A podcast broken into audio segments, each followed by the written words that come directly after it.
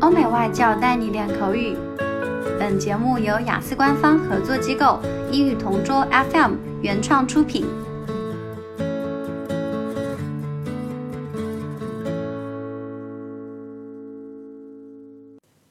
Describe a uniform in a school or a company you have worn. I haven't had to wear many uniforms since I finished school, but a time when I had to wear some special clothes was when I worked in a chain restaurant a few years ago.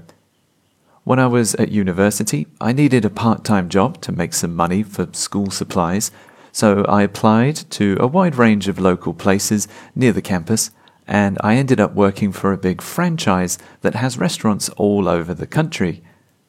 Because it was a big franchise, it meant that I had to wear a uniform, which they gave to me on my very first day.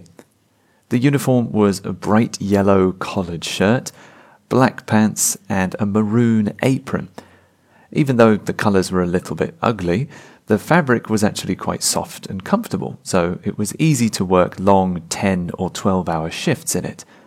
Also, the apron had some pockets which were useful for carrying money or bills, and it also protected me from stains or food spills. The shirt even had my name on the chest, which made me feel slightly more unique, and because it was very bright, customers could easily spot me when the restaurant was very busy, so there was nowhere to hide when I had it on. I could even wear the uniform when I worked in different restaurants in the same chain, because the food, the menu, and the rules were all the same.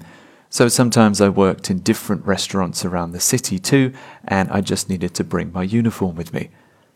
I don't work there anymore, obviously, but if I work in another restaurant, I'll already be comfortable wearing a uniform, although I'm secretly glad I don't have to wear it anymore. OK，今天的 Part Two 口语话题到此结束。想要免费获取一到四月雅思口语完整题库的小伙伴。